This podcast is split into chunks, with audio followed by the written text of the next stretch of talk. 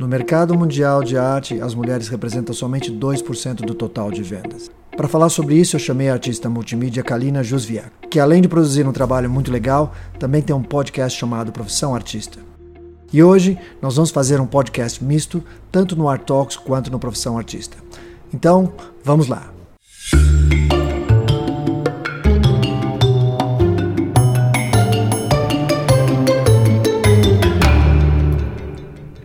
Bom dia, Caju.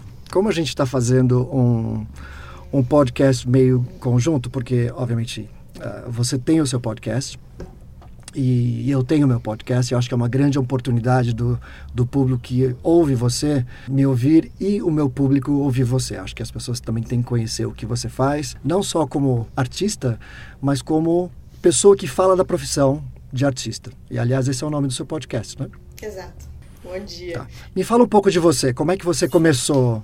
Sim. Eu brinco que eu me assumi artista há sete anos atrás, né? E é até uma brincadeira que eu trago no meu podcast, inclusive por isso que ele também chama a profissão artista, né? Porque a gente tem uma dificuldade de assumir é, o ser artista como um ofício, muitas vezes, né? Por ser algo um pouco emocional, da intimidade. Então, eu brinco que eu me assumi, saí do armário, né? Há uns sete anos atrás. Eu sou formada em arquitetura, trabalhei com arquitetura, com design gráfico também, e eventualmente isso, a arte era algo que brotava dentro de mim já desde criança e eu decidi viver disso, né? E eu uso muito essa frase, o viver da arte, né? E o D sempre entre parênteses, eu vivo bem da minha arte. E o D entre parênteses porque eu acho que uh, viver, quando a partir do momento que você se permite viver a sua arte, viver você, quem você é por inteiro, você também pode viver da sua arte, né? Tá tudo sempre muito conectado quando a gente fala de marca pessoal, de posicionamento de um artista. Então foi algo que eu entendi muito cedo, eu tenho um lado muito empreendedor e eu comecei a aplicar isso desde cedo no meu dia a dia e por isso que eu digo que eu vivo da minha arte. Então eu vivo quem eu sou, a minha verdade, o meu propósito, mas eu fiz disso também um negócio, né? Eu empreendo através da minha arte. Então, essa sou eu hoje. Uh, eu, tenho mais presença no mercado de artes visuais, uh, pinto desde murais a telas, mas também exploro questões como direção de arte, uma visão de mundo através de vídeos. Enfim, com a internet hoje em dia, na verdade, é tudo a visão claro. do mundo, né? Não é nem a minha arte e meu produto. Eu falo, o que eu produzo é uma consequência de como eu vejo o mundo, né? Então. Exato é o que eu mostro. A essência da arte é essa. A essência Exato. da arte é assim, é o mundo através dos olhos do artista, através dos seus olhos. Exato. E eu acho muito interessante que você tem um lado, como você mesmo falou, você tem um lado empreendedor. E, aliás, graças a isso, a gente terminou entrando em contato.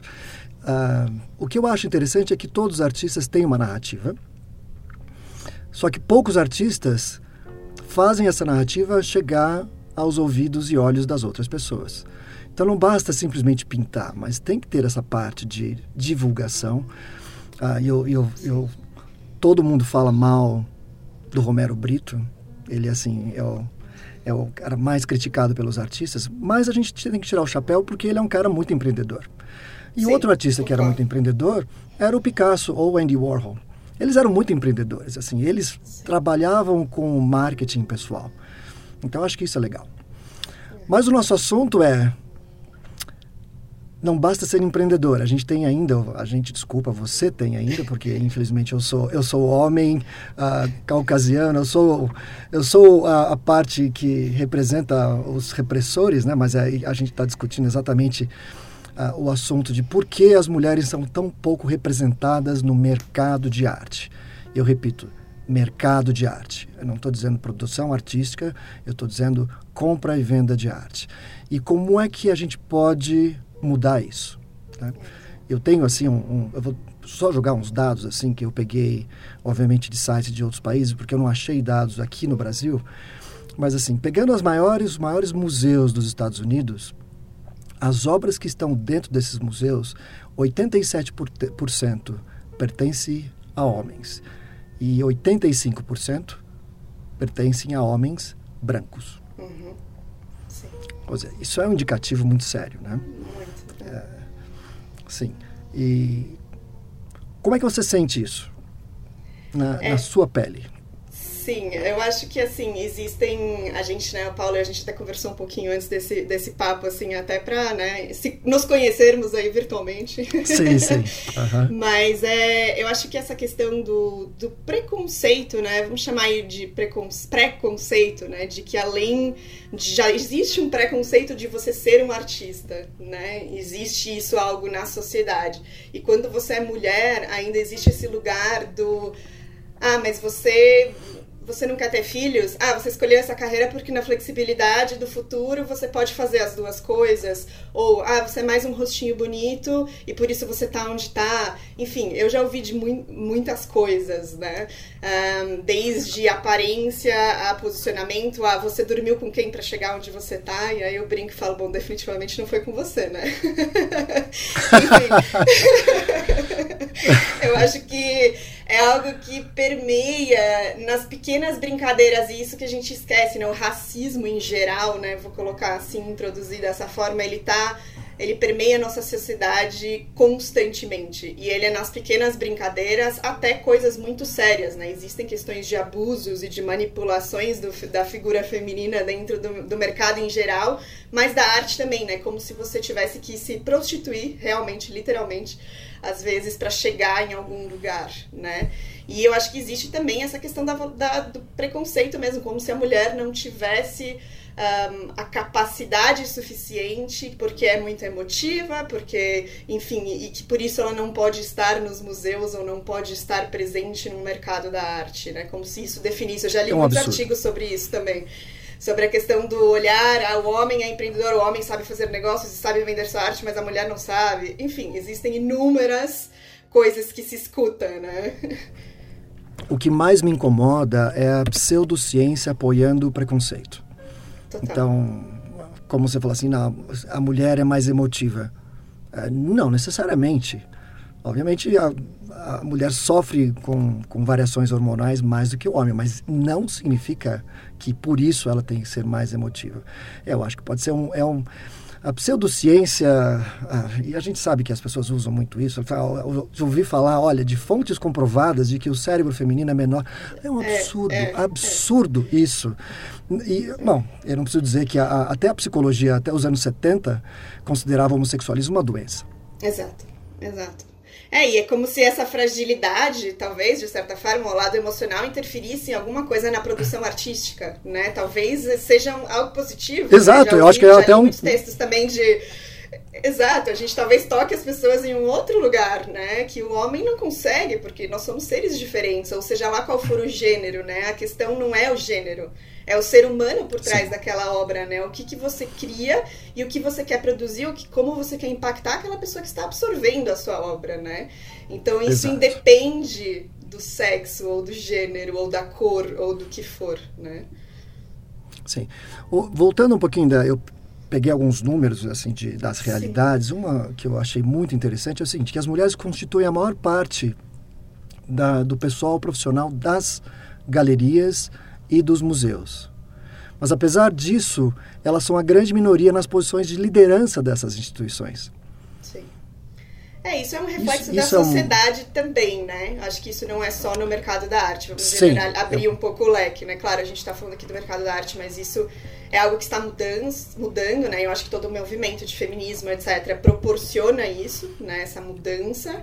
Uh, mas ainda assim é, são números que falam por si só, né? É, uma, é um processo, não é da noite para o dia que acontece. Eu acho que justamente uh, o fato de falar-se a respeito, de se colocar e de mulheres que têm, que acreditam nisso, realmente também irem para esse lugar e falarem abertamente sobre isso, né? Sobre aquilo Sim. que permeia o nosso dia a dia e o nosso cotidiano e se a gente assim, eu não, particularmente não sou o tipo de pessoa super ativista da violência. Eu não acho que a violência é a resposta, apesar de achar que grandes movimentos e manifestações fazem com que as coisas gerem uma mudança, né? Mas eu acho Mas você que... sabe que você falou uma coisa interessante, desculpa te interromper, mas assim, os movimentos não violentos foram os que tiveram sucesso. Exato. Desde o Gandhi na Índia até o movimento que teve na, na Turquia, por exemplo, porque a Turquia é um, era um país de, linha, de, de língua árabe e teve uma mudança para um outro regime, tanto é que depois eles trocaram a, a língua, meio que foi até uma coisa oficial, a partir de agora a gente tem que falar essa outra língua que é o turco, mas foram movimentos pacíficos, de uma certa forma. Obviamente não, nem na Índia foi tão pacífico e teve gente, muita gente que morreu. Uh, mas esses movimentos duraram. Sim. E eu acho que comentei com você na nossa, na nossa última conversa sobre o, o movimento nos Estados Unidos do, dos direitos gay, né, dos gay uhum. rights. Sim. E que nos anos 80, uh, se você fizesse uma pesquisa sobre casamento gay, uh, você teria 6% de aprovação que estatisticamente significa zero, porque é uma curva de desvio de 6% é muito pequena. E hoje, isso, ele é uma grande maioria, está em 80%. Sim. Agora, esse movimento não teve nenhum... Uh, não teve guerrilha gay, não teve gente quebrando. Bom, teve uma quebração, tem, sempre, tem, sempre, sempre acontece, tem mas assim. Quebrando algo. Sempre tem, sempre tem alguém um pouco mais caloroso nessa história, mas assim, o movimento em si foi um movimento pacífico. E, a, e as pessoas começaram a perceber que, ok, isso é uma questão muito mais psicológica, porque, por exemplo, o fato de olhar uma mulher na rua ou um homem na rua não significa que eu vou transar com eles. Então, a opção sexual dessas pessoas pouco me importa. Sim. Pouco me importa. O que importa é quão interessante essas pessoas são uh, eh, para contribuir para a sociedade. Exato. Né? É, e eu acho que a mudança então, acontece aí, né? Não, não, é isso, não precisa se entrar numa questão de violência, mas às vezes existem movimentos, às vezes irônicos, sarcásticos, né? Que trazem Sim. à tona de uma forma indireta, mas elas, elas colocam aquela ideia, na, você consegue se relacionar no seu cotidiano e, e se questionar um pouco sobre as suas próprias atitudes, né? Eu acho que é um movimento Sim. muito legal que surgiu lá em 85, né? Que eu até escrevi aqui a frase que não é minha, mas o é, Do women have to be naked to get into art museums, né? Será que as mulheres têm que estar nuas para entrar nos museus? Na época essa, essa frase foi escrita pelas Guerrilla Girls, né? Que foi um grupo de artistas, de mulheres, Sim. que se uhum. juntaram para, como elas dizem, ressignificar o F-word, né? Então tornar isso o feminismo, né? É, na, no mundo da arte, né? E eu acho que é muito interessante porque elas jamais falaram da própria individualidade delas como artista. Ah, eu sou a Caju e eu estou nesse movimento. Não, é algo muito maior, né? Tanto que elas usavam máscaras de gorilas quando elas apareciam em público. E não se, não se tratava sobre o indivíduo, artista, novamente, e sim sobre um grupo ali de mulheres que se juntavam e usavam, inclusive, o codinome de artistas já um, que já tinham falecido, né? Pra se colocar, tipo, questionar justamente isso, né? Se, você, se eu pedir para você listar cinco nomes de artistas mulheres, é muito mais difícil do que dizer cinco homens da nossa é, cinco nomes masculinos da história da arte, né? É Sim. Então, quando a gente começa a perceber essas pequenas coisas, e eu acho que esse movimento de, delas foi muito interessante nesse sentido, e eu acho que falta até hoje em dia movimentos, assim, inteligentes, irônicos, sarcásticos dessa forma no, nos dias de hoje, né? Eu acho que vai-se muito para esse lugar, ah, nós mulheres, nós mulheres, e às vezes numa posição... Fala. Eu, eu, desculpa o delay, eu te cortei. Mas assim, eu percebo o seguinte: artistas homens a gente percebe que existe um, um grande número de artistas envolvidos no mercado, assim como existem algumas, algumas não, um bom número de artistas uh, mulheres conhecidas. Você pega Ligia Clark, uh, Louise uh, Bourgeois, uh, Yayoi Kosama, até a Tomi Otaki, Tarsila, bom, enfim, todas essas mulheres são muito conhecidas, mesmo para quem não está muito no, no universo da arte. Conhecem. Mas uma, uma curiosidade é o seguinte: no mercado de arte, cinco artistas mulheres representam 40% do faturamento de vendas, enquanto você tem uh, eh, 1.800 mulheres que representam os outros 60%. Uhum. Então, isso é um pouco. Algumas poucas mulheres conseguem quebrar a barreira do, do, do, do machismo e conseguir fama internacional. Mas mesmo assim, eu estou cheio de números, eu gosto sim. também de ver números porque eles ratificam o que a gente está conversando. Sim, sim. Uh, por exemplo, a artista que mais que vendeu mais caro uma obra, a gente está falando sempre de mercado, não confundamos nada mais a não ser mercado de arte, que é a Jenny Seville. Ela vendeu em leilão em 2018 uma obra por 12 milhões. Foi o recorde de uma mulher artista em leilões de arte. Aí o que aconteceu? Ninguém lembra disso. Sabe por que ninguém lembra? Porque todo mundo lembra a obra do Banksy, Banksy sendo Banksy, triturada. Exato. Foi no mesmo dia. Foi no mesmo dia. A, a, a Jenny, viu, deu um azar tão grande. E aí você, o que acontece? Um, um evento paralelo de uma obra a, pôs o quê?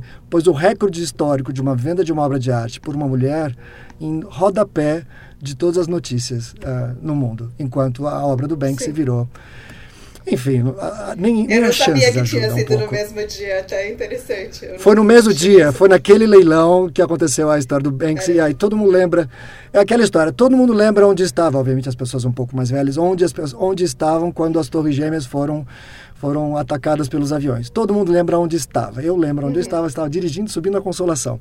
Todo mundo lembra, porque foi um evento traumático, né? Sim. E a história do Banksy também foi um evento, não pra gente, mas foi um traumático de notícia. Pronto, uhum. acabou toda a história. Nada, nada mais que aconteceu naquele dia foi relevante. É, Como é que a gente pode corrigir isso?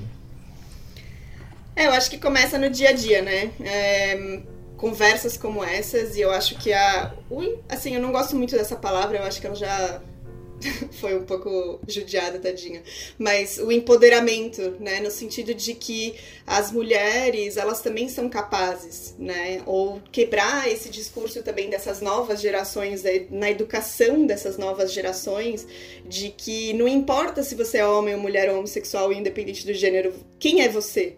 Né? Você tem o direito de ser você e se colocar no mundo dessa forma. Se você quer produzir arte, produza arte, mas se coloque lá, né? Vai ter dificuldades? Vai. Eu acho que a gente tem que falar real, né? O mundo tá aí e, enfim, eu posso dizer da minha história, que é a única que eu tenho propriedade para falar, porque é a minha própria experiência. Um, mas eu, por muito tempo, por exemplo, é, escondia a minha eu queria provar para os homens que eu era muito mais do que um rostinho bonito, sabe? Eu tinha que provar quase que agressivamente que eu tinha um cérebro. Tipo, me respeita porque eu tenho um cérebro, porque eu, eu penso, né? E isso também é, acaba sendo um, algo um pouco autodestrutivo, assim. Então, o que eu sempre digo para as mulheres hoje, que foi algo que eu aprendi e desconstruí com autoconhecimento e tudo mais, é que, assim, tudo bem você ser mulher bonita, é, independente de como, da sua aparência, mas uh, inteligente e artista, né? E você pode se colocar lá fora. E você tem que se colocar e pôr o, a sua cara a tapa, porque quanto mais a gente se esconde ou se diminui, mais isso também levanta a dúvida e quase que dá o direito de as pessoas se usarem você da forma que elas querem. Porque existe, existe o preconceito, existe a, a permeia o cotidiano de qualquer artista e artista mulher ainda mais, né? Então é um pouco você se empoderar ou se intitular disso e usar isso ao seu favor. Hoje eu, eu brinco que eu gamifico a minha própria experiência. Então, se. Porque é verdade, né? Se você. Se, eu acho que assim, se a gente se coloca numa posição de vitimização e sempre diz, ok, ai, o mundo é machista, o mercado da arte é machista, ah, porque o cara falou isso. Sim, existem coisas muito negativas que acontecem e não vou desmerecer isso, e eu acho que a gente tem que falar sobre esse lugar também. Mas eu acho que existe uma outra perspectiva também que eu sempre gosto de abordar, que é encara isso e usa suas ferramentas a seu favor. Os homens não usam o poder ou as coisas que eles têm nas mãos para a, a, favor deles, então usa o seu charme, usa o seu lado emocional, mas usa de forma inteligente, né? Então eu brinco que eu se alguém me afronta ou se eu escuto um comentário machista, vamos dizer assim, eu até usei ali no começo, né, do tipo, com quem você dormiu para você chegar onde você tá, e eu respondo, definitivamente não foi com você, e dou um sorriso charmoso, né, e aí você desarma a pessoa, porque ela fala, cara, tipo, não tem como competir com essa, né, você entra, você não se diminui, você não se coloca naquele lugar onde a pessoa quer te colocar. Né? E isso exige, enfim, muito trabalho também de, de posicionamento, mas é é se colocar. E repertório, porque e... você vai. Provavelmente você falou essa depois de ouvir isso umas três vezes. Fala, pô, isso aqui. Você pensou, vou ouvir isso de novo. Quando eu, eu ouvir isso de novo, essa é a resposta, resposta, que essa pessoa vai Exato. receber. Exato. É, ou sabe, uh, enfim, às vezes, e, e, essa coisa, por isso que eu falo, existem várias camadas e, e escalas de grandeza desse preconceito, né? Mas, enfim, esses uhum. dias uh, tava até num cliente pintando, fazendo um mural, e ele falou, Caju, você não quer é, aproveitar que você tá aqui, né? Tipo, aí com todo o seu talento, e tem uma paredinha aqui, você não quer fazer uns rabisquinhos e desenhar não sei o quê? Eu falei, sim, sim, a gente negocia esses rabisquinhos, porque os rabisquinhos saem mais caro. E aí ele, tipo, puta, você é rápida, né? Eu falei, não, eu sei o valor que eu tenho, tipo, né? E aí, e aí a pessoa, tipo, uh, né? Ah, então, assim, é uma questão, e às vezes não é nem eu tenho a tendência, às vezes eu, eu brinco que eu sou um pouco agressiva até, acho que é um lado meu, assim, mais, tipo, talvez polaco aí, nórdico, de ser, de realmente peitar, eu peito mesmo, né? E, Sim. mas eu brinco que daí eu uso o sorriso a favor, então eu dou um tapa e assopro. né? Então eu acho que assim, a gente tem que se armar, né? Usar as ferramentas que a gente tem. E para isso exige, claro, essa questão de repertório, experiência e construir esse seu posicionamento de quem você é e se segurar firme nisso. E não quer dizer que eu faço isso que às vezes eu não chego em casa com as pernas tremendo depois de uma resposta que eu dou, sabe? Mas tá tudo bem. Faz, faz parte, faz parte. Existem, eu digo assim, existem medos psicológicos e existem medos físicos. Medo físico é de você tomar uma, uma- um, um tapa na cara. Medo psicológico é a maior parte dos nossos medos. Exato. né? Acho que 99%, a gente hoje em dia não sofre muito de nenhum perigo eminente físico de morrer. Todo o nosso perigo é desenvolvido dentro da nossa cabeça. Total. A gente que tem esse. Aliás, né? Eu tenho uma frase que eu amo essa frase, toda vez que eu tenho a oportunidade de falar, eu falo essa frase. Eu acho assim: a gente tem que saber o que a gente pode mudar. A gente tem que saber o que a gente não pode mudar. E a gente tem que ter a sabedoria para saber distinguir o que a gente pode e o que a gente não pode mudar. E boa parte do que a gente pode mudar está dentro das nossas cabeças. E aí eu conto eh, várias histórias para meus filhos, hoje menos, porque eles estão mais ligados em ficar vendo eh, televisão, mas uma delas é o seguinte: ah, se alguém te dá um presente que você não quer, a história é longa, mas só para fazer curto. Se alguém te dá um presente que você não quer, de quem é esse presente? É seu ou é da pessoa que tentou dar o presente? A resposta óbvia é, é da pessoa que está tentando te dar o presente. Então, se alguém vem para o seu lado com, com frases misóginas ou, ou tentando reduzir você como ser humano, você tem duas opções. Você, obviamente, pode ah, responder mostrando que, escuta, ponha-se no seu lugar, ou simplesmente falando, olha, isso aqui você pode tentar para outra, porque aqui você não vai encontrar ah, gente que vai ficar incomodado com as suas besteiras. Né? Então é um processo, sim. É um processo de, como você falou, de aprendizagem, de criação de repertório para lidar com pessoas, para que essas pessoas eventualmente percebam que o que elas estão fazendo é absolutamente estúpido e não é pensado. Sim. A gente, a gente tem um comportamento de manada, então que é, muitas vezes vem dos nossos pais que nos ensinam coisas que são racistas, são misóginas.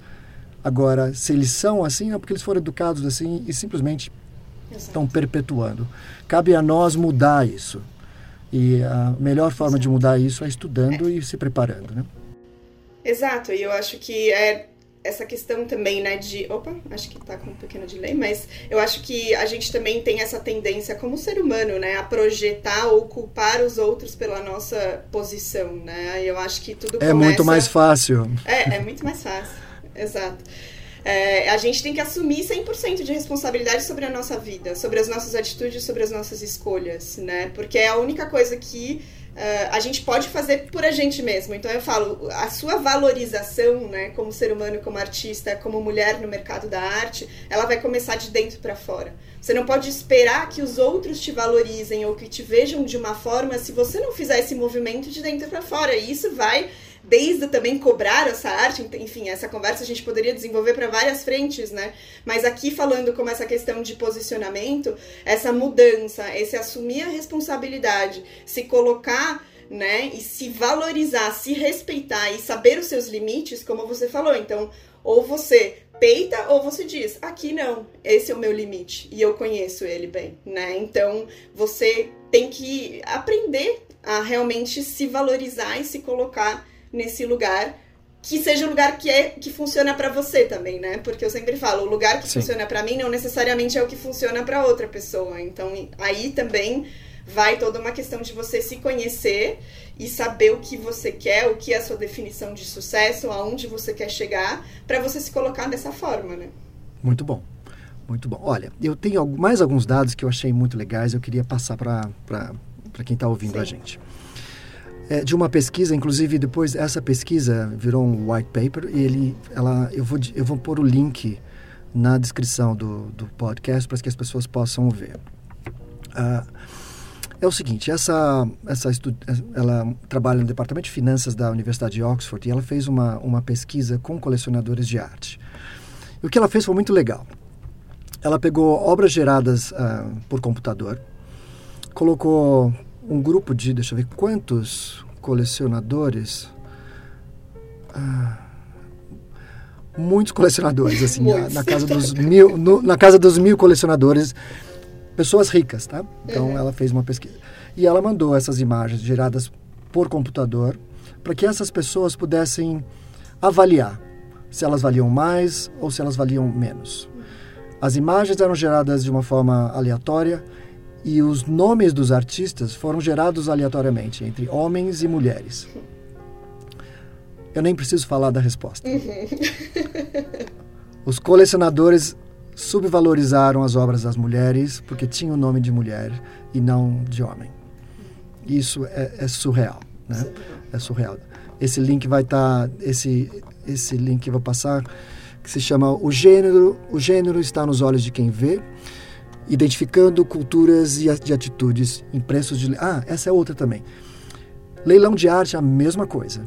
Obras de mulher vendem mais barato do que obras de homem. A ponto de. A gente está falando de. Do total de vendas de todas as obras que foram leiloadas de 2008 a 2019, somente 2% do valor era representado por obras de mulheres. Uhum. Sim, é impressionante. Né? É, Aí a gente tem... só tá falando de tristeza, eu vou chorar Sim. na pia com você sobre isso, mas enfim. Mas é, eu acho que tem, tem muitas frases também, né? Só te interrompendo um pouquinho, que falam. Tem frases, assim, de curadores na história, né? Que falam, por exemplo, é, muito, muito machistas também, no sentido de tipo, eu, eu, eu faço a curadoria da arte que eu gosto, e eu gosto da arte de homens mais do que das de mulheres. O que que isso diz, Sim. né? É, existem muitas. Olha, não, quando, quando a gente estava falando de pseudociência, então eu vou falar sobre de pseudo-relatórios. Assim, as pessoas falam assim, olha, eu compro menos obras de mulher porque na história da pintura, que vem do século XVIII, XIX, existem muito menos artistas mulheres, existem muito menos uh, pesquisas artísticas feitas por artistas mulheres do que homens. Sim. Então, fala assim, bom, era assim, e fato, o século XIX, no mínimo, foi um absurdo. Hoje, aliás, no século XIX, se a gente estivesse conversa conversando isso, uh, seria quase um crime. Seria quase um crime. Sim. Então, mudou muito, mudou muito.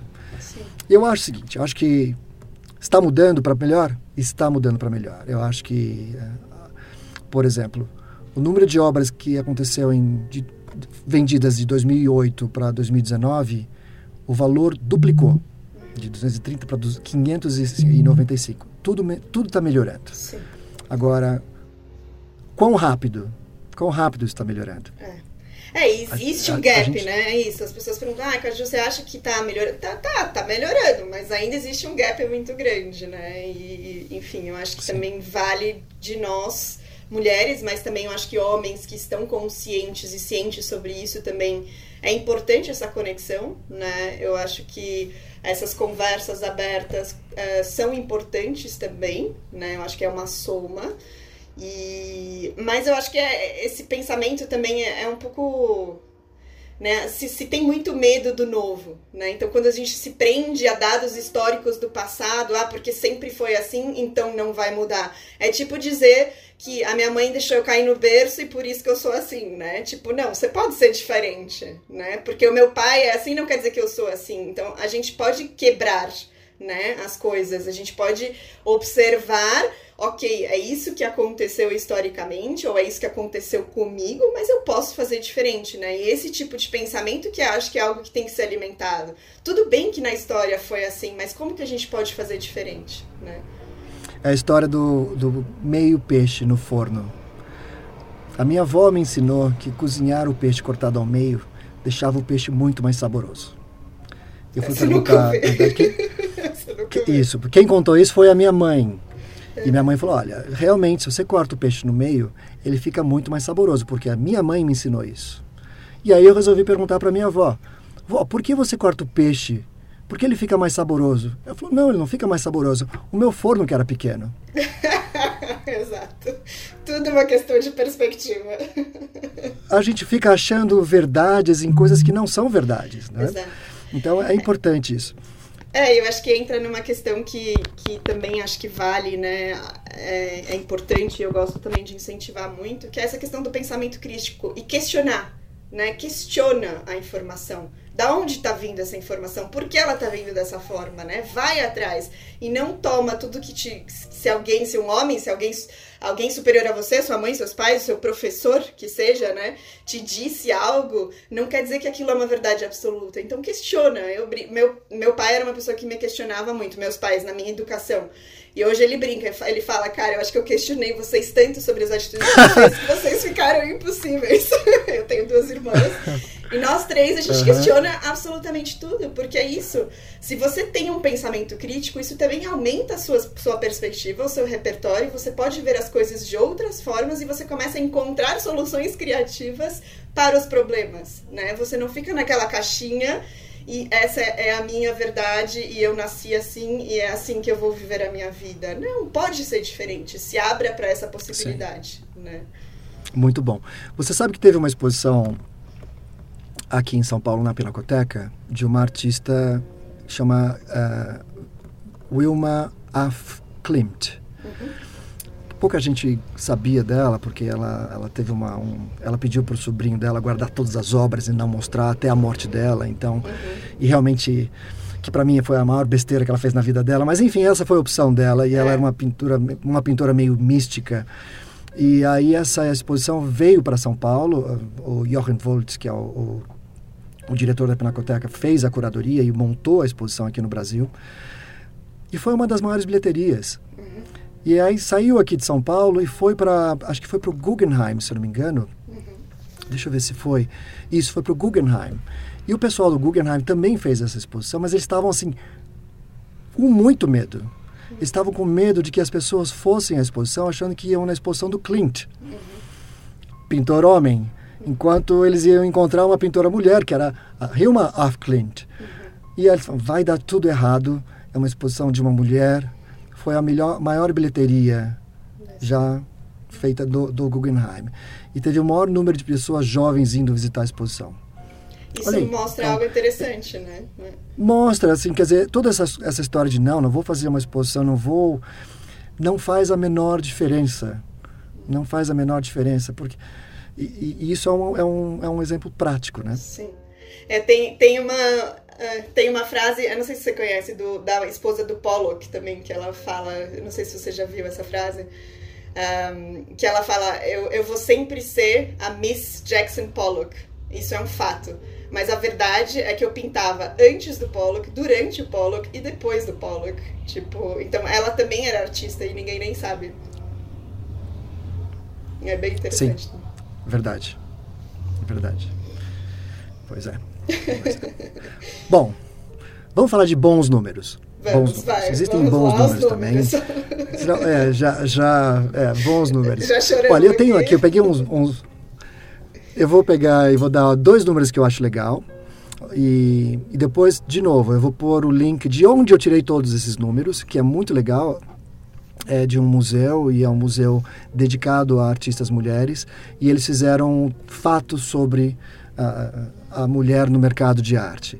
Então, para quem tiver interessada, interessado, é, bem divertido. Eu me diverti bastante olhando aquilo. Não, nem divertimento não é a palavra certa, é, mas lá. eu fiquei bem curioso. É. é. eu acho. Não, é, é nossa, me diverti muito com Estou super, super feliz, me diverti muito com as notícias da, da Covid. Nossa, não, a gente está chegando a números recordes. Puxa, que legal. Não, eu me, me, me enganei. É muito interessante. Sim. Mas lá também tem números bons. E, por exemplo, a Bienal de Veneza. Até 2017, de 26 a 43% das artistas eram mulheres. Depois de 2019, subiu para 53%. Melhorou consideravelmente. Uhum. A Art Review, que é uma, uma revista americana, todo ano eles, eles fazem uma lista chamada Power 100. E 2017, dessas 100 pessoas, 38 eram mulheres. 2016 eram 32, ou seja, está melhorando. Mais pessoas em, em, posição, mais mulheres em posição de poder no mercado da arte estão aparecendo. Isso é muito legal. É muito legal. Sim. E Paulo, eu tenho uma pergunta para você. Vamos lá. você Vamos que lá. está aqui no mercado da arte brasileira, apesar de não termos muito uh, números ou tantos fatos como a gente tem, né, no exterior, como, como a gente falou aqui, eu acho que a pesquisa ainda é muito pequena nesse sentido, ou não, não se tem tantos dados. O que, que você sente em relação a essa diferença de homens e mulheres no mercado, da sua perspectiva? Assim? Olha, eu não preciso dizer nada, eu tenho dados sobre isso também. Olha, galerias de arte, tá? Então eu vou pegar galerias de arte, vou pegar duas americanas, uh, não, não, não, não americanas, mas são galerias internacionais, porque tem galerias em vários países, como a David Zwinner. Da lista dos 66 artistas que, ela, que eles têm, 29%, ou seja, 19 artistas são mulheres. A Pace Gallery, que também é uma galeria muito importante, 21%. Das, 19, das 92, dos 92 artistas, 19 são mulheres. Uhum. Eu tenho mais umas 5, mas eu não vou falar 5 para não ocupar o nosso tempo. Sim. Galerias de São Paulo, Nara Rosler. Eu peguei duas grandes, tá? Tá. Nara Rosler. Ah, dos artistas mulheres e homens, são 11 mulheres, 36 homens. Eu entrei no site, fiz a conta, eu posso ter me enganado por mais um ou menos um, mas é mostra uma diferença de um terço, praticamente, ou um, quase um quarto. Fortes da Loia Gabriel, que era antes era Fortes Vilaça. Dez mulheres, 30 homens. Sim, existe o que acontece lá nos Estados Unidos, na Europa, na China, que são os maiores mercados né, de, de consumidores de arte, se, se, se repete aqui no Brasil. Tá? Obviamente tem, tem pessoas muito poderosas, como a própria Nara, e uh, que são pessoas muito importantes. A Luciana Brito, que é, é, é diretora da ABACT, que é a Associação Brasileira das Galerias de Arte Contemporânea. São, são pessoas importantíssimas, para não deixar de falar de outras mais importantes ainda, de nível mundial, pessoas reconhecidas uh, mundialmente aqui no Brasil, mulheres. Mas, sim, uh, o mercado é o mercado mais uh, com artistas homens sendo valorizados. A gente é um reflexo do que está acontecendo no mundo. Sim. Nós falamos, eu, eu até comentei com você na nossa pré-conversa no outro dia, de que os países que são mais preocupados em falar sobre uh, diferenças étnicas uhum. são os países que têm menor uh, preconceito. Sim. Então, se, se, você faz uma pesquisa na rua na, na Suécia, por exemplo, onde é um país que eles são muito preocupados com esse assunto, todos eles falam, não, eu sinto que as pessoas uh, são preconceituosas, sim. Uhum. Agora, se você vem aqui no Brasil, bom, nós estamos no Brasil, se você está aqui no Brasil e faz uma pesquisa dessa, qual é a resposta? Imagina, nós somos uma, um, um, um, grupo misto, sabe? Eu tenho um amigo negro, uhum. que é o, assim, é assim, é, o, é a coisa mais estúpida que você pode falar assim, eu tenho um amigo então você percebe, porque está tão arraigado isso Sim. na nossa sociedade, que as pessoas não se propõem a discutir.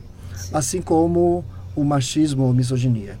Ela está tão arraigado, e eu falei para você que o, a pior coisa do que um homem machista é uma mulher machista. Sim. Onde ela foi tão, coitada, foi tão bombardeada dentro desse ambiente machista que ela aceitou. E como você mesmo falou, ela não discutiu, ela não questionou e ela aceitou a posição dela. E eu vejo muitas mulheres fervorosas falando assim, eu não sou feminista não, porque feminismo, como se toda feminista fosse barbuda. Exato. Né? Não tem nada é. a ver. Não. A gente tá, confunde a história da feminazi com a feminista. Né? É, e é a questão dos rótulos, na verdade, né? Eu acho que entra muito em rótulos em geral, geral. É que nem você falar que um vegano, ele anda descalço e ele prega o tempo inteiro, né? Você tem os ativistas e você, você tem toda uma gama de pessoas ali dentro do feminismo, ou seja, qual, qual, for o rótulo. E eu acho que é uma coisa que eu falo do rótulo porque a gente tem essa mania de colocar as pessoas em caixinhas, né? De tipo, Sim. ah, você é um homem, você é uma mulher, você é uma feminista, você é um machista, enfim. E eu acho que existe algo que permeia ali todas essas caixinhas, né? A gente não é apenas Sim. uma coisa ou apenas aquele rótulo. Então acho que a gente tem que tomar um pouco de cuidado com isso também, do apontar o dedo e falar você é isso, né? Sim, eu acho o seguinte, eu acho que a gente fala isso muito na economia, é que o, o consumidor sempre procura o caminho de menor resistência. Sim. Se você enche muito de complicação, ele vai procurar um lugar mais simples. E a geração de rótulos está no nosso DNA, tá? talvez desde o tempo que a gente caçava javali. Então você procurava rotular para não ter que gastar muito energia do seu cérebro.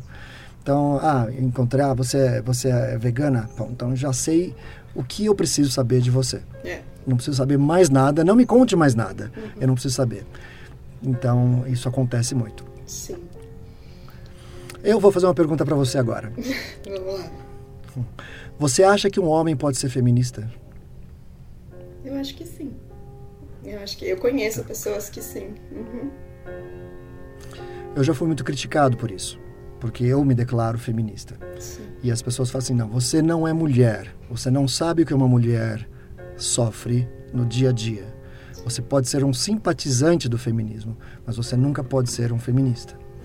É, e eu aí, acho que vai muito eu... da, é, da interpretação da palavra, de novo, do rótulo de cada um, mas desculpa de interromper, mas eu acho que da mesma forma, por exemplo, eu acho que tem o outro lado também, né? Eu falo, eu sou feminista, mas eu também sei que, por exemplo, o homem também é educado a ser forte, a ser assado, a ser assim, e, e, e também existe. O homem o, sofre com isso. O homem sofre na educação também. Quer dizer, todo mundo ali tá sofrendo e tá querendo um apontar a cara, o dedo na cara do outro.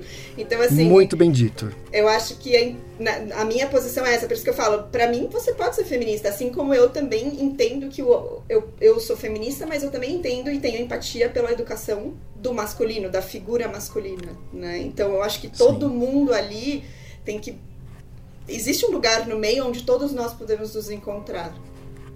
É, com relação, aí voltando ao feminismo, eu acho que a relação é a sociedade como um todo sofre. Tá? Porque assim, você tem um, um princípio onde um gênero, um sexo, ele se ele tenta se sobrepor com relação ao outro, isso é um desperdício para o crescimento mundial, para o crescimento da sociedade. E é uma afronta para o sentimento da, da, da, do gênero que está sendo reprimido. É, eu acho que a gente tem que, assim, um, eu busco, né? Posso falar de novo de mim, mas é, ter essa abertura empatia de compreender o outro, né? Cada um tem a sua história, cada um tem o seu porquê está onde está, ou as suas crenças, sejam limitantes ou positivas. Um, e existe um lugar onde a gente também deveria se permitir e permitir ao outro ser quem é. Claro que isso não envolve a questão da, da repressão, da violência contra outros, enfim, não o lugar negativo, né? Mas o lugar positivo do assuma quem você é e seja essa pessoa, né? Com verdade, uhum. com coerência, com, é, enfim, com verdade mesmo, né? E, e, nesse lugar positivo. Não vá querer sempre querer destruir o outro através da sua fala, das suas atitudes, né? Seja consciente daquilo que você está fazendo e das suas escolhas e das suas ações. Então, isso permite que, independente do nosso sexo ou do rótulo que a gente se coloca ou outros colocam sobre nós, porque também existe isso, né?